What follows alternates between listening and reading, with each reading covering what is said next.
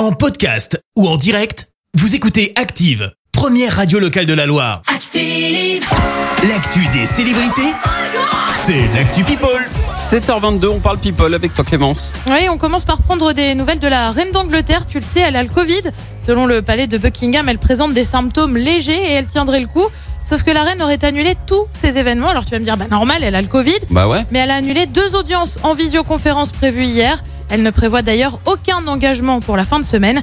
On espère que ça va aller en tout cas. Direction les États-Unis avec celle qui est bien décidée à régler ses comptes. Britney Spears, tu le sais, depuis qu'elle est plus sous la tutelle financière de son père, bah, elle fait des petites déclats. Puis surtout, elle traîne des membres de sa famille en justice. Et bien dans un post Instagram, elle a annoncé qu'elle allait attaquer deux de ses anciens agents en justice. L'un d'eux aurait essayé de la tuer selon les dires de la chanteuse qui a depuis supprimé le poste. Accusation plutôt grave.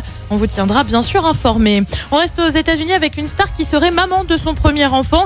La star c'est qui? Eh ben c'est Jennifer Lawrence, actrice phare hein, d'Hunger Games. Selon TMZ, elle aurait accouché. Information qui n'a pas été confirmée pour le moment.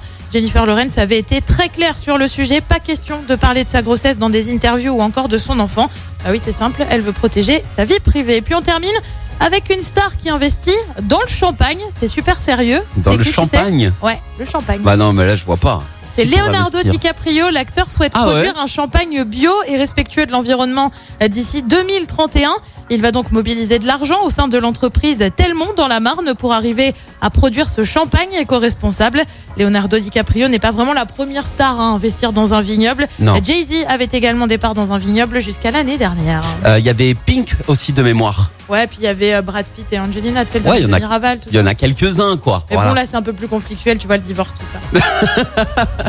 Merci Clémence pour cette actu people. On se retrouve à 7h30 pour le journal. En attendant, retournez. Merci, vous avez écouté Active Radio, la première radio locale de la Loire. Active.